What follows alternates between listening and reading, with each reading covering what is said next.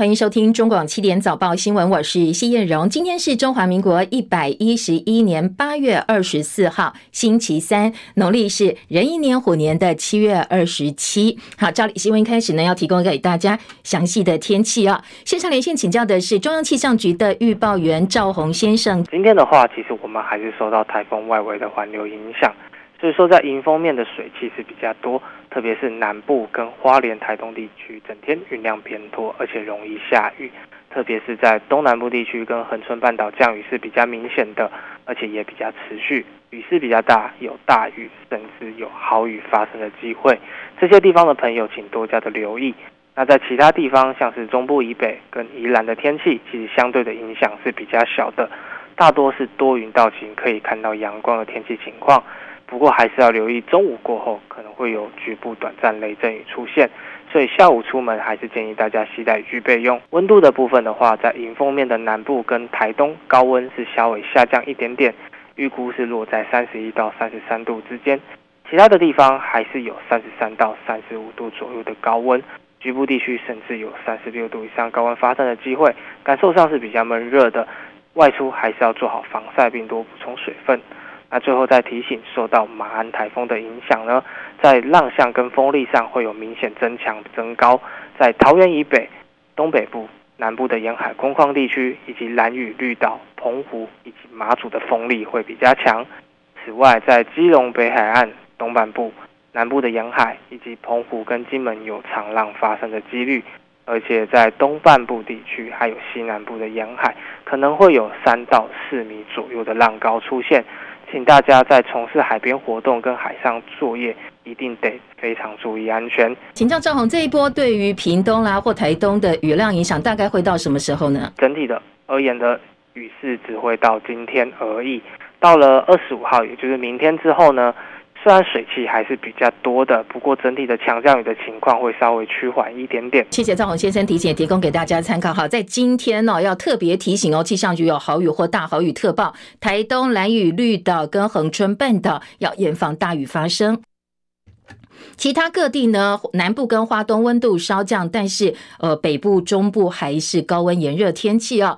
目前台北已经有三十一度了，台中二十八度，台南三十度，高雄二十七度，宜兰啊三十，花莲二十八，台东二十六度。外岛方面，澎湖二十九度，金门二十七度，马祖现在二十七度。今天清晨收盘的美股表现，投资人在等待美国联准会主席鲍尔，他对于全球央行年会可能会发表的演说内容持续表达关注，注意力是放在数据显示经济成长趋缓，美股收低，因为很担心联储会为了要对抗抑制不住的通膨，可能会积极的升息，反而让经济陷入衰退。清晨收盘的美国股市道琼跌一百五十四点，三万两千九百零九点；标准普尔指数小跌九点，四千一百二十八点。科技股为主，纳斯达克指数平盘做收啊，小跌了零点二七点，一万两千三百八十一点。费城半导体涨二十点，两千八百六十四点。深夜收盘的欧洲股市呢，也是收低。伦敦股市跌四十五点，七千四百八十八点。法兰克福指数跌三十六点，一万三千一百九十四点。巴黎 CAC 指数跌十六点，六千三百六十二点。油价部分，因为沙乌地阿拉伯警告，原油期货市场跟供应基本面之间已经脱节了，所以呢，OPEC Plus 下个会的下个月的会议可能会考虑减产，油价大涨。纽约商品交易所西德州中级原油十月交割价涨了三点三八美元，每桶九十三点七四美金，而伦敦布海北海布伦特原油十月交割价涨三点七四美元，每桶一百点二二美元。全球央行年会召开前，市场担心联准会更鹰派的讯息，所以昨天的台北股市是大跌，而且是股汇双杀。美国十年期殖利率应声涨破百分之三，还有央行年会召开，大家的担心。台北股市呢连续两天大跌上百点，昨天是价跌量缩，行情在失守季线之后，月线也没有守住哦。昨天收盘大跌一百四十九点。收在一万五千零九十五点，成交量微缩到一千七百四十五亿元，这是二十一个月来的新低价位。法人说，接下来短线台股可能还会持续修正，一万五千点大关的保卫战正式开打。而外资扩大卖超，持续汇出，所以台币续贬。昨天台币收盘是重贬了一点零九角，收在三十点二零四兑换一美元，成交量十三点七亿美金，这也是台币连四贬，写下二十八个半月以来的新低位。台南杀警案部分呢，震惊全台的杀警案，经过十七个小时的追缉，昨天清晨四十六岁的嫌犯林信吾在核心客运的新竹站落网，他到案之后辩称。是因为员警用辣椒水喷雾器，他受到刺激，所以在现场忍不住抓狂了。后来呢，是被依杀人、强盗、窃盗等罪嫌移送台南地检署申办，检方已经申请羁押。陈婉玲的报道。台南地检署相约主任检察官林仲斌表示，两名遇害员警历经七小时的解剖程序，法医初步发现，涂姓员警身上有十七处刀伤，其中较严重的伤势为左边颈动脉切破、颈静脉切断以及。胸壁在第二肋间刺穿进入胸腔，刺伤肋间动脉，刺达右上肺叶。而曹姓远景身上则有三十八处刀伤，比较严重的伤势在胸部深度刀伤。至于确切死因，尚待法医研究所进行最终的鉴定。这个涂姓远景比较严重的伤势哦，是他的颈部哦，他的颈动脉、颈静脉都有。都有切破和切断的这个这个现象。那曹姓员警较严重的伤势哦，也是在左胸的部分哦，还有比较深入的这个穿刺伤哦。至于行凶歹徒林姓被告，经检察官讯问之后，认为林姓被告涉犯杀人等罪嫌重大，所犯是罪轻本刑五年以上的重罪，而且有逃亡的事实，预知申请羁押。记者陈婉玲台南报道。好，这个沙井凶嫌林信吾，他前天晚间抢完超商之后，搭白牌计程车南下高雄，而且特别在九如交流道叫机呃司机回转，故布疑阵。警方巡线追到白牌车行的时候，司机刚刚接到朋友电话通知，一听到自己载了一个呃持枪嫌犯，而且先前还杀了两个警察，他吓了一大跳。幸好凶嫌已经下车了。而林信吾为了躲避追缉呢，他犯案之后换了六种交通工具，期间还换装换帽子。持续制造断点，最后搭上客运，反而让警方呢是有瓮中捉鳖的机会。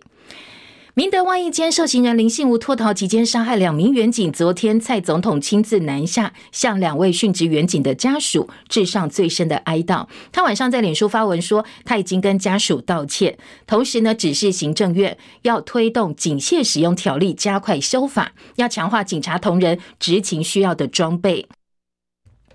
另一部分呢，他也只是通盘检讨外衣间的标准，不要再让悲剧重演。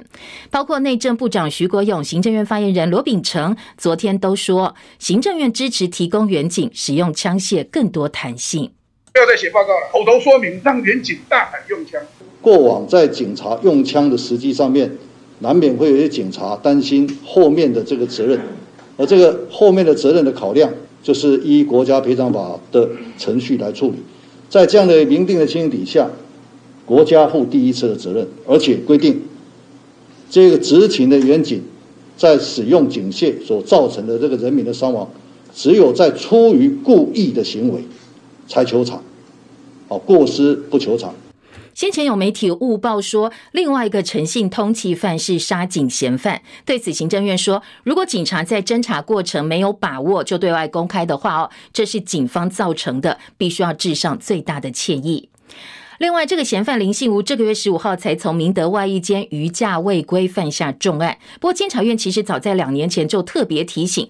呃，这个外衣间逃狱的问题，国民党昨天要求内政部长徐国勇，这两年来没有任何的作为，必须要下台负责。而行政院表示啊，相关的究责会按照程序来进行。外界质疑外衣间的管理跟矫正成效。昨天矫正署署长黄俊堂也出面鞠躬表达歉意，同时对家属表达哀悼。他强调，让受刑人回家是出于教化的意义。发生憾事，矫正署会深切的检讨改善。不过，他特别强调说，呃，这个嫌犯林信吾呢，他是。逾假未归，而不是脱逃。他说呢，内部会层层上报，所以不可能有隐匿漏报的状况。好，这个脱逃以及逾假未归到底有没有什么不一样哦？来听听看，矫正署是怎么说的。脱逃跟啊我们返家探视的是不一样哈。返家探视是他回家以后没有准时回来报到，脱逃是在外间直接哈就跑掉的哈。好，这是矫正署的说法，但是律师出身，同样也是警眷的台北市副市长黄珊珊听完之后，他在脸书立刻发文批评说，反家探视逾期未归，并不是逃狱，是他看过最离谱的文字游戏。他批评说，两个员警无辜枉死，政府还在遮羞诿过，是台湾司法正义奇耻大辱，也希望赶快还原事件真相，同时对外役监现在的规范展开全面性的检讨。外役监的检讨确实也在进行当中。昨天矫正署举出了数据说，现在全国外役监收容一千九百二十个人，过去十年有四件脱逃，四十五人回家探视余假未归，现在还有两个人没有弃货。未来会强化收容人个别化的处遇，还有各项辅导措施，把风险降到最低。法务部长蔡清祥说。接下来呢，会加强考核适用外役监的对象，同时把杀警等重大刑案的受刑人不能够遴选为外衣监加进去。因为外衣监是属于低度管理的监所，所以一定要严格的筛选。那目前依照外衣监条例啊，呃，不得遴选为外衣监服刑啊，仅有限于毒品犯或性侵害犯，还有脱逃犯。那未来呢，我们也会。修法希望纳入像杀警这样的重大刑事犯啊，不得遴选为外衣监。到底什么是外衣监呢？根据民间司改会的网站资料，外衣监是一种比较开放、低度戒护的监狱类型，旁边是没有高墙围绕，同时也不限制受刑人整天只能够待在室内，会让受刑人在没有监狱人员监视、没有上手铐脚镣的情况之下，在室外工作。这一类的监狱最主要是提供给快要离开监狱的长刑受刑人一个过渡的适应阶段。所以这一次林姓嫌犯呢，他获得省亲假，但是没有如期回。来，中间还杀害两名员警。有网友在网络论坛 PTT 发文说，外衣间环境优美，受刑人不用戴手铐过生活，甚至啊比其他善良老百姓过得还好，因为还可以申请回家省亲，跟自己的家人同住。确诊者电子围篱会被罚钱，但是呢，外衣间如果你不回来，只有劝诫。所以很多网友留言说，难怪台湾的犯罪率越来越高，就算被抓也堪比度假，而且坐牢还有薪水可以领，说真的过得还不错。国民党昨天要求民进党赶快拿出整治治安的具体作为，特别是过去有很多起已经判决死刑定验的杀警嫌犯哦，到现在虽然已经定验死刑了，但是一直没有执行枪决。说这样一个情况，怎么能还给家属跟社会公道呢？张伯仲的报道。这起杀警惨剧让立法院长游锡坤案发后高喊一定要判死刑，不过市议员王宏维却质疑：我们现在的死囚有三十八人。其中有三个人就是杀警案，其中有一个萧新才杀警案，死刑定谳高达十七年，到现在为止都没有执行死刑，也就是过去的这些杀警案，他们都没有执行死刑。汪宏威说，去年最高法院没有判过任何一起死刑，法务部也没有执行过任何一起死刑案，台湾已经形同失之废死国家。他说：“台湾治安如此败坏，作案手法一次比一次残忍，但上从总统蔡英文到最高法院，再到法务部长，全都在执行废死。他质疑这次杀警案，嫌犯到最后可能根本不会被判死刑，即便判处死刑，我们的政府也不会执行。他要求蔡总统不要只用脸书来哀悼，应该交代清楚，台湾杀警该不该判处死刑，该不该执行死刑。”中广记者张伯仲台北报道。昨天法务部也提出解释说，为什么现在都没有执行死刑哦？法务部长蔡清祥的说法是，可以执行的都已经执行了。目前可以执行死刑了，都已经执行了。尚待执行的死刑犯是有三十八位，但是依法在批准死刑执行之前呢，要审核他有没有申请大法官会议解释。那目前是已经修法改为宪法审查，那也要审查他有没有提起。再审或非常上诉啊，那据了解，这三十八位啊都有申请啊，这个宪法审查啊，部分呢有申请再审跟非常上诉，所以目前并没有可以达到要送到部长这边来批准执行的一个案件。好，意思就是这些人都还在救济程序当中，所以没有办法去执行。而外界另外还质疑说，警察遇到攻击，为什么没有非常强势的反击自爆？我们来听听看哦，这个员警的遭遇，应该可以知道大概发生什么样的状况。台北市万华分局有个员警，他叫张景义，他曾经在西门町遇到拒捕嫌疑犯开车冲上人行道，他赶快朝车轮开两枪，但是没想到误击到对方，对方送命。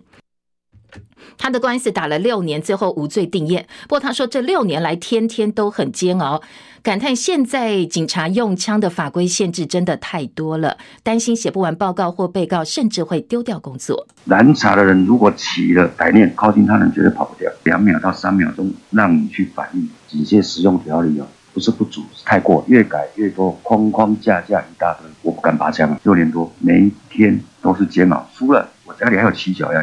开完枪之后，报告写不完，持续上法院，不用枪，全台北市的救护车一次来再不完。好，除了远景有远景的考量，其实受害者家属也非常辛苦。台南割喉杀警案震撼社会，也再度揪心撕裂过去曾经有相同遭遇的受害警卷。十七年前，新北汐止横科派出所员警洪崇南被歹徒持刀杀害，这个凶手虽然判决死刑定谳，但是现在都还在看守所等待枪决。所以昨天呢，一对老爸爸、老妈妈说，他们对这个政府已经没有信心了。我是不还不要紧。我提阮这社经去的钱，安尼才有无讲。对政府，我算点什么信心？好，重点就是哦，一个是说，呃，他没死没关系，我们还要拿纳税钱去养这些嫌犯。另外一个爸爸呢，老爸爸则说，他们已经对政府完全没有信心，失去信心了。新北芦洲长荣路昨天晚间八点多也传出枪响，警方获报是一家热炒餐厅前面有群众聚集斗殴，快打警力赶到现场，双方人马正在拿刀棍对峙，所以当下两名员警立刻对空鸣枪五枪，把场面控制住，现场带回二十个人侦办。因为台南才刚刚发生杀警案，所以昨天警方很快对空鸣枪呢，这个画面在网络上，很多网友都说警方这一次是果断用枪了。背景是哦，现在学生放暑假，所以昨天。在泸州的这一群争吵打斗双方，后来警察一查，我发现是新北一家家商的同学。开学的时候呢，在班上创的通讯群组当中，彼此骂脏话，所以发生了一些嫌隙。那又有一边呢，刚好在附近过生日，呛对方说：“哎，要吵架就来现场。”所以造成了冲突哦。好，暑假还没结束哦，所以家长要特别注意哦，小朋友的一个动向。同样是昨天晚上的最新消息，新北双溪区公馆大桥发生了人员坠落事件。消防局说，有个六岁小朋友男童跟家人从贡寮区福隆玩，刚刚结束行程，经过新北双溪去买东西，在公馆大桥旁边吃东西，不小心桥边吃着吃着，人就掉到桥下的双溪河了。消防局据报出动人车抢救，而且漏夜找潜水人员去搜寻。不过很呃遗憾的是，在昨天深夜找到小男童了，没有生命迹象，送医之后宣告不治。检联在今年的一月十三号大动作搜索了宜兰县长林姿妙官邸等处所，经过七个多月，宜兰地检署昨天侦结起诉了县长林姿妙等十五人。林姿妙涉犯的四个案子当中，有两个案子是违反贪污治罪条例，检方请求法院把林姿妙母女呢从重量刑。起诉书指出，林姿妙从罗东镇长到宜兰县长任内，涉嫌透过人头账户借偿款项的方式，收受来源不明的金额多达七千八百四十四万九千块，而且呢，按照进出的金额付百分之一到百分之三的报酬给这些人头账户。另外，他的女儿林义玲也被检方说是干政，恣意指挥县府公务人员来帮地主们避税。不过，在蓝绿部分哦，对这个起诉呢是反应大不相同。蓝营说，这个时机真的太巧合了。中选会下礼拜一到下礼拜五要受理县市长候选人登记，而检方就在这个时候把国民党提名的林姿妙给起诉了。绿营则说，犯了这么重的贪污重罪，林姿妙应该要道歉退选。林姿妙则反击，检方掌握选举节奏，赶在选举登记前把他起诉，很明显是政治追杀。他强调自己一生清清白白的，选民会。会用选票还给他公道。那林子妙现在预计九月一号早上九点钟要到中选会哦去登记参选宜兰县长。月初大陆接连停止台湾柑橘类水果、冰鲜白带鱼还有冷冻竹甲鱼输入，现在又是文旦柚的产季。今年的中秋节跟白露之间只隔三天，所以文旦柚的产销期又变短，加上遇到中国大陆禁令，现在产销方面面临相当大的压力。农委会昨天又办了一场又见好秋，企业相挺的文文旦柚推广记者会。很多企业一字排开力挺，但是从过去凤梨、凤梨世家到现在的文旦柚，农委会每次都靠企业认购救急，也引起外界担心，这恐怕不是长远之计。不过农委会主委陈吉仲哦，他搬出了 ESG，说我这么做是创造三赢的局面，这样做是没有问题的。昨天包括全国的农业金库、阳信银行、台肥、兆丰产物保险、向阳集团、星光产物保险，还有明台产物保险。联邦银行、金城银行、富邦产险等等，都派了代表到现场力挺台湾的文旦柚。不过，半年前凤梨世家缺口三十七万箱，当时行政院要求国营企业埋单认购，最后呢是各个国营企业的服委会采购分给员工，部分的基层就反弹了。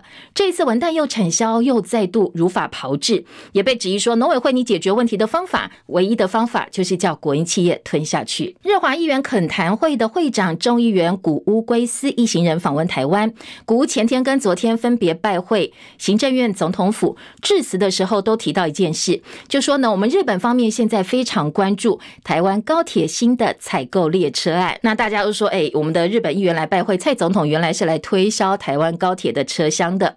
对此，台湾高铁表示，在今年三月已经启动第三次的招标，同时也邀请很家具备很多家哦，具备。高铁列车开发经验的厂商来来参加投标。至于购车的速度，高铁并没有说明，只强调会经过综合的评估考量之后，完成车厢的采购作业。继续来关心今天清晨的国际焦点。今天是乌克兰独立三十一周年纪念，也是俄乌战争满六个月的时候哦。那在呃。乌克兰总统泽伦斯基方面，他提出警告，他说俄罗斯可能会发动更多的重大攻击。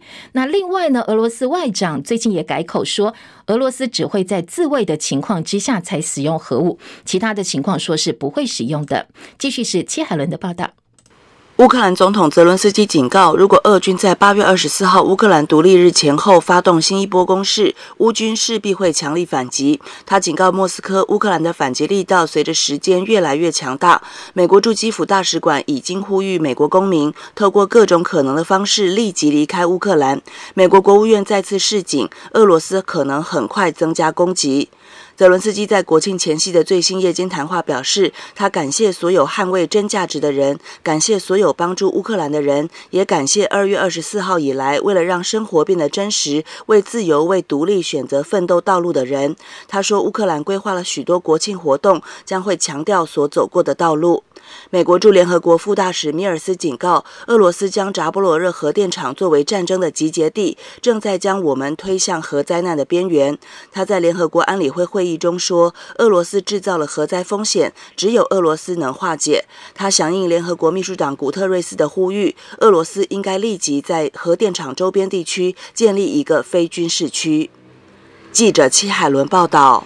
好，今天俄罗斯南部靠近乌克兰边境有一个叫做贝尔哥德罗州一个弹药库起火，这是一周内第二次类似事件。不过当地官员说，这个罪魁祸首是高温，跟军事攻击没有关系。俄罗斯莫斯科县前天发生了一起汽车爆炸案，俄罗斯的女记者杜吉娜当场被炸死。她的爸爸呢是俄乌战争主要促成人之一，极端民族主义学者，被称为是普廷大脑的俄罗斯社会学家杜金。那乌克兰。有一名流亡的俄罗斯前议员说，已经有俄罗斯地下组织哦，这个汽车爆炸是他们做的，他们就是要杀死他的。好，另外，美国的副国务卿雪曼今天美东时间早上十点十五分，台湾时间其实是昨天深夜的十点十五分，会见了大陆驻美大使秦刚。今天美国之音的报道说，双方讨论重点是台海议题，不过到底谈什么哦？现在外电看不出来哦，并没有相关的报道。美国商务部最新公告说，基于国家安全跟外交考量，已经把七个中国大陆实体列入出口管制黑名单，其中大部分都跟航太有关系。路透社说，因为这些企业取得跟试图取得源自于美国的产品，来支持中国大陆军事现代化的行动，所以被美国列入出口的管制名单了。那华为创办人任正非在华为内部论坛的时候说，现在全球经济衰退，消费能力大降，华为接下来会从追求规模转向追求利润跟现金流，度过未来三年的危机，活下来。现在是华为相当重要的纲领，所以边缘业务全线会收缩跟关闭。他也判断说，未来十年将会是经济非常非常痛苦的历史时期，预言说全球经济会持续衰退，主要的背景原因。一个是战争，COVID-19，还有美国的封锁打压，三到五年内都不会再转好了。这是任正非他的观察哦。再来关心大陆的高温旱象，综合大陆媒体报道，现在呢，大陆在四川、重庆等地，因为干旱影响到水力发电等设施，加上炎热高温，所以整个电力供应紧绷。大陆的减灾委应急管理部先前公告，对四川、重庆这些近期比较严重的旱灾地区，启动国家级的救灾应急。响应，也派出了工作小组前往救灾。四川限电危机现在扩散到各个产业。半导体、化工、新能源行业生产都受到影响。此外，各地是紧急驰援川渝等地的供电。不过，因为大陆北方的煤产地遭到现在是暴雨的季节，所以煤炭生产运输受到影响。接下来，大陆的电荒电荒恐怕不能够太乐观。现在，大陆南方地区希望北方冷空气可以赶快南下，疏解旱象。从昨天开始，各地的高温略降。杭州、南京、成都现在预期哦，二十八号、二十九号有机会低于摄氏三十度。不过因为整体的降水量还是偏少，所以要解除旱象恐怕没有这么快。大陆的四川水利厅说，预计今天白天到晚上，可能盆地的西部沿海沿沿沿地啊会发生了，呃，会出现一些阵雨或者是雷雨，会带来一点小小的帮助。再不下雨真的不行了，因为受到热浪跟干旱影响，大陆最大淡水湖位在。江西北部的鄱阳湖现在面积大缩水，剩下不到六百平方公里，比丰水期减少超过三千平方公里。这是一九五一年以来最早进入枯水期的记录。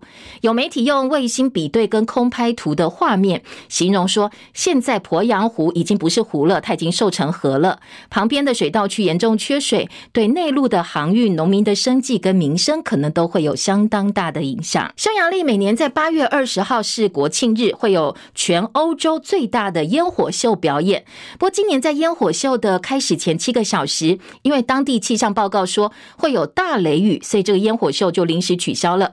等啊等，结果雨没有下下来，天气好得不得了，还当天晚上是万里无云的，所以很多民众就抱怨说气象报告怎么这么不准呢？害他们想要看的烟火秀没有了。匈牙利二十二号宣布开除国家气象局的局长跟副局长，虽然时机很敏感。没有明白讲说，因为他们对于国庆日的气象预报失准，所以丢掉官位。但是呢，呃，很多民众或媒体都猜哦，可能跟预报内容有关系，所以这个气象局的局长跟副局长通通被开除了。艺人林志颖的最新状况部分哦，四十七岁的艺人林志颖呢，七月二十二号开特斯拉发生了严重自撞车祸，已经超过一个月。有香港媒体昨天说，林志颖经过脸部重建手术，但是术后情况不是很好，还要。使用鼻胃管，没有办法自己吃东西。对此，昨天林口长庚医院院长陈建宗他出来驳斥，说这个是谣言。他说林志颖就算在住院期间，也从来没有使用鼻胃管，不知道消息是哪里来的。他也对外透露说，现在林志颖其实恢复状况还不错，已经可以自己吃东西，而且回家休养。但是详细的状况呢，要尊重家属，所以他不方便多讲。今年的最后一场大满贯赛，美国网球公开赛下周要在纽约的法拉盛公园开打，今天开始会有会外赛，唯一的台湾代表是吴东林，星期三会有比赛，大家可以一起来帮他加加油。而美国职篮 NBA 的球星杜兰特确定续留篮网队，交易大戏画下句点。布鲁克林篮网队今天发了声明说，杜兰特在跟总教练奈许、总经理马克思还有老板蔡崇信误谈之后，决定要留在篮网队。本来哦，杜兰特要求球队在六月三十号把他交易出去，而这个月初更对篮网队下了通牒，要求说他必须在总教练内许跟总经理马克斯之间，还有他自己，必须要做一个选择。但是今天为什么可以把整个争议交易风波画下句点呢？今天篮网队声明并没有讲过程，只强调。NBA 球星杜兰特确定会续留在篮网队了。米其林指南官网昨天发布今年的必比登推荐名单，全台一共有一百四十一家餐厅入选，台北五十七家，台中三十七家，台南有二十七间，而高雄有二十家店家获得推荐。必比登推荐的是物有所值的美食，代表说你你呃你可以花一千块钱以下的价位，在这些必比登推荐名单的餐厅里头吃到至少三样菜，不包括饮料哦，而米其林米其林指南还有一些星级餐厅的推荐，现在还没有出来，下个星期二才会公布。好，如果你对这些平价小吃获得米其林推荐的餐厅名单有兴趣的话，可以上中广新闻的网站，我们会有相当多详细的餐厅，还有他推荐的美食哦，大家可以上网搜一下。进行早报新闻的第二阶段读报，立刻进现场。中广早报新闻。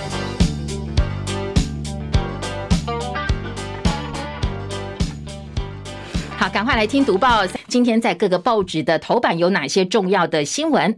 综合性报纸今天头版呢有两个新闻重点，一个就是台南杀警案嫌犯落网之后，包括案情的描述啦，还有各个目前在制度方面的检讨，希望能够赶快补漏洞，不要让憾事重演。今天中时联合的头版头条配合内页整个版面，自由时报则是头版二题来报道。那自由时报头版头条则是宜兰县长林姿妙被起诉。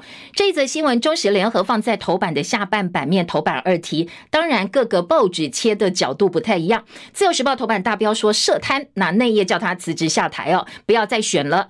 而在中时联合的重点则放在林姿妙说这是政治追杀哦，起诉的时间点实在太巧合了。在社论方面呢，今天中国时报是提醒，昨天行政院长苏贞昌第一次很明确的说，行政院不支持推动呃这个 NCC 的数位中介法，希望能够平息民怨。不过中时提醒哦，大家要张大眼睛来监督哦，不要让这个中介法死灰复燃。联合报社论提醒的是，有雨都之称的高雄现在缺水，所以来看看前瞻建设治水方面是不是乱花钱呢？前瞻建设的治水，但是你看得出来连。雨都高雄现在都闹缺水荒，所以呢，到底前瞻建设对整个水环境的呃这个治理呢，跟建设是砸钱撒钱骗选票呢，还是长治久安的建设之道？今天联合报用呃社论来提醒大家啊，除了社论之外，今天联合报在地方版说基隆全国漏水率最高，结果是谁的问题呢？来因质疑是蔡团队家族承包了整个呃这个水管相关的。的业务好，这是国民党立院党团昨天质疑国民进党基隆市长参选人蔡适应的服务处主任，他的亲兄弟连续拿到台湾自来水公司的维修接管工程，经营额呢，金额超过一亿元。结果做出来的是基隆在全国的水管漏水率排名第一名哦。好，这也可以看得出来。当然，政商关系呃有没有问题不知道，司法单位来调查。但是呢，在蓝营方面提出质疑，对照今天联合报社论来看看，呃，说我们其实你自来管、自来水的管线漏水这么严重，我们又常常缺水。你如果把钱哦真正拿来解决问题的话，可能是可以发生作用的。但是我们钱都不知道花到哪里去了。自由时报社论关心的则是。说大陆武统，接下来可能反而是团结台湾内部非常非常重要的推进器，因为陆委会有一份最新民调说，百分之八十四点七的受访者反对中国大陆提出来的一国两制，赞成的只有百分之六点一。所以联合报据此呢推说，好吧，没关系，老公呢，你尽管对台湾文攻武吓好了，结果反而会团结台湾内部。这一则新闻呢，其实也可以对照今天在早报的头版哦，《中国时报》除了头版头条关心，呃，这个警察用枪。时机跟杀警案之外，中时今天头版下半版面有一个呃亚太和平研究基金会董事长，也是前民进党主席许信良的访问。他说呢，现在国内蓝绿对抗变成蓝绿之间，我们自己内部都是敌国关系了，不要说是国人关系，而不是互相制衡的政党，这才是台湾最大危机。而谁要负责呢？他说，执政党，执政党必须先把内部的敌对化解。当成自己重要的政治工作，就像国民党副主席夏立言访问中国大陆，不是坏事，绿营不应该追杀，而是说，哎，看看有没有什么样办法，请他帮帮忙，或许我们重建两岸沟通的管道，这未尝不是一个契机。好，这是许信良个人的看法，不过许信良在民进党内现在其实呃也没有什么话语权了，所以就是仅供参考啊。今天在中国时报做了相关的报道，继续回头来听听看头版头条的大标跟相关的内容。联合报今天头版头图。文并茂，杀警嫌十七个小时落网，持警枪劫超商，后来中间还不断的换交通工具，南北逃窜，新竹客运站就得就逮。蔡苏亲自南下吊唁，答应会检讨外衣间的制度。双警多处刀伤，但是没有枪伤。抢劫画面，贺见被抢警枪。警方尾随进入客运之后，另外现场也派人埋伏了，所以把他逮捕到案。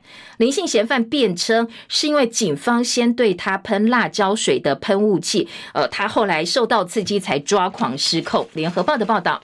中国时报说，逃亡十七小时，台南杀警恶徒落网，殉警殉职的远警合计被砍了五十五刀，没有枪伤。总统脸书发文引起了反废死的声浪，保护十二名在客运上的乘客，警方并没有马上到客运上去抓人，而是埋伏在新竹客运站。X 光解剖验尸看。到了凶嫌在当下确实是杀红眼，蔡英文只是加快警械使用条例的修法。另外，中时今天在头版呢是呃用这个整个台湾地图的方式告诉你这个远景他有多么的狡猾，在很多地方哦逃窜，而且呢多次变装啦或更换地点，故布疑阵。这是中国时报的处理，而自由时报呢则是说他三度变装，八度换交通工具，制造了十个断点。后来警方是跨县市接力。追凶，六十八名干员埋伏抓人，而林贤因为是外役间的关系，所以呢，呃，他在外面的行动相对是自由的，但是为了逃避追击，他是不用手机的，相当的聪明。这是自由时报今天的头版。内页新闻也当然来检讨一下哦，整个案子呢，昨天在呃凶嫌落网之后有哪些观察的重点？联合报今天三版说，狡猾林贤制造断点搭客运，警方瓮中捉鳖，警方采皮屑 DNA 锁定身份，但是他故布疑阵，后来是守株待兔，而且呢非常惊险的是抓到他的时候，发现在呃枪支里头的子弹已经上膛了，幸好没有再发生遗憾。好，另外在联合报的报道是，呃，嫌犯三年前犯案手法如出一辙，林母心痛说，这个儿子呢，他已经四十多岁了，他怎么样？现在爸爸妈妈真的管不着哦。他说呢，林信吾自己的事自己去承担，如果呢相关单位要把他枪决啦或怎么样都好。叫七十多岁老妈妈来帮他负责任，其实也没什么道理。好，这个是一个角度。另外一个角度呢，则是林信吾他的背景，他跟前妻有三个子女，离婚之后通通交给前妻照顾，后来还交了一个女朋友，帮他生下一个女儿。他从事清洁队的工作，曾经收入四五万，不过后来又失业了。他在自己的脸书上说，他曾经当过宪兵，所以可能在呃现场在攻击警察的时候，身手是有一定程度的水准的。另外，在联合报的二版讨论的则是。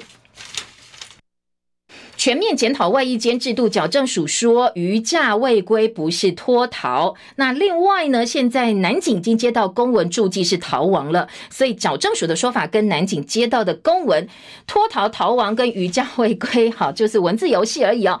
今天联合报在下半版面呢，还报道脱逃率高过一般监狱，外役监现在的管理，朝野都说要来呃检讨。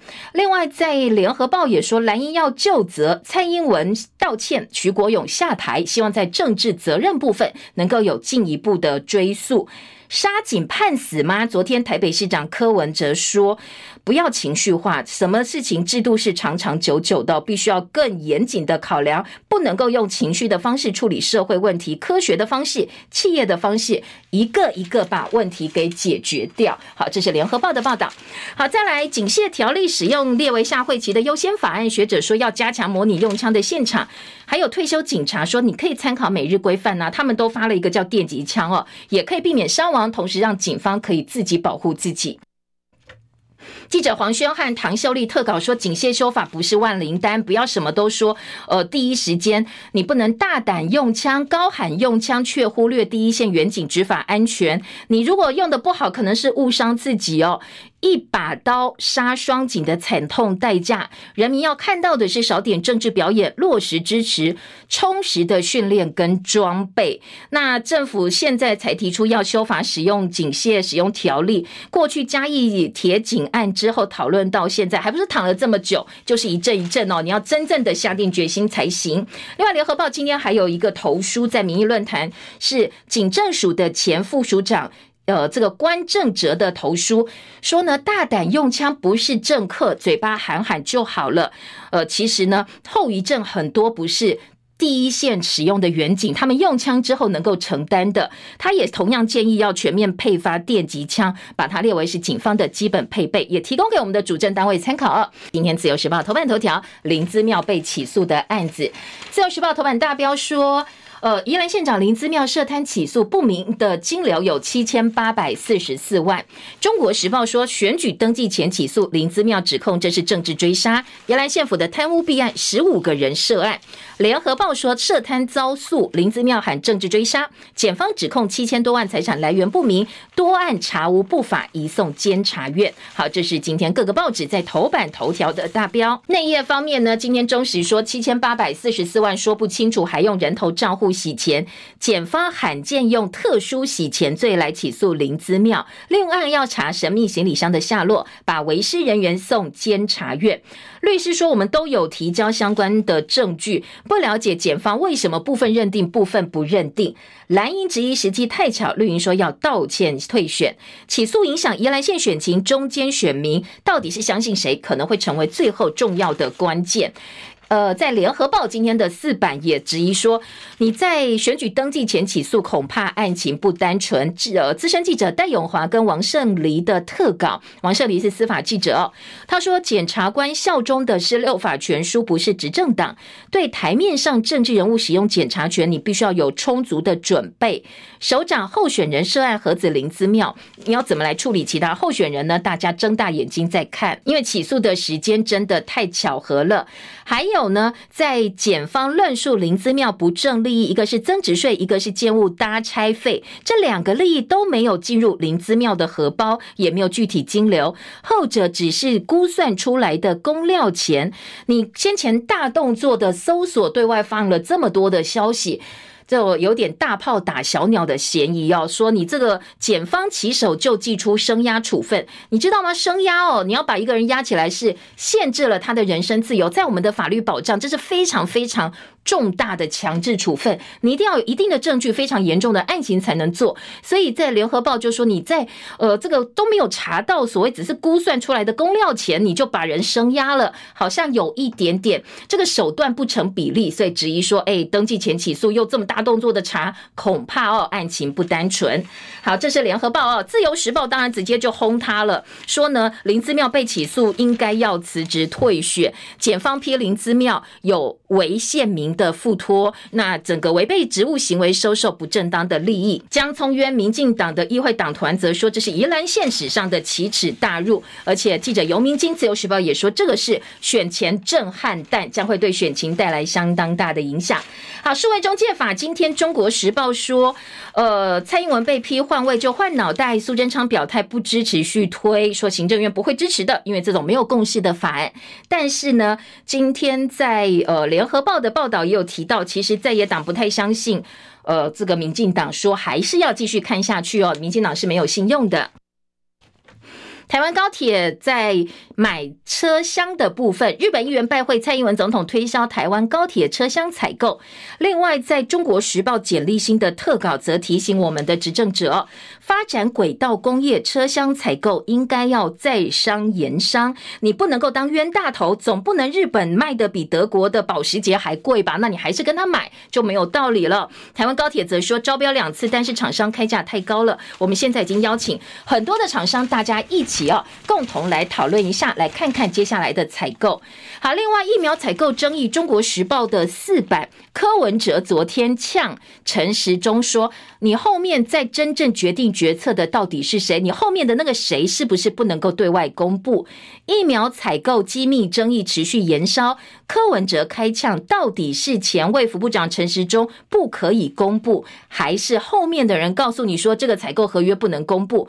国民党台北市长参选人蒋万安也痛批立法院调阅资料涂黑遮蔽，到底有什么不可告人的地方？台北市议员刘淑慧爆料，如果扣掉 AZ 疫苗，其他种类疫苗平均价通通上千块。说陈时中，你故意选择性的告诉大家在骗笑 L。那陈时中说，公布价格是国际竞争，再也立委炮轰，难道你是高端代言人吗？好，这是在中国时报针对疫苗采购部分的质疑。昨天陈时中也回击蒋万安说，他选举选疯了，所以紧咬这个呃这个相关的政策，包括了三加十一政策啦，或者是疫苗采购政策。还有个话题，今天在中时联合都报道蛮大的是认购柚子的问题。马上这个中秋节要到了，很多的文旦柚的农夫都很紧张，因为老供方面我们销不过去了，那在国内市场又相当的有限，这么多的柚子到底该怎么办？中国时报说，认购柚子两万箱，国营事业基层反弹，农委会发动团购目标。二十万箱，中油员工说：“我们又要当冤大头了。”凤梨世家刚刚买完，还有石斑鱼买不完，接下来文旦又又来了，所以基层呢非常 非常的委屈，说不要通通塞给我们，你要想出办法帮忙农民渔民解决问题，而不是通通叫国营事业推下吞下去。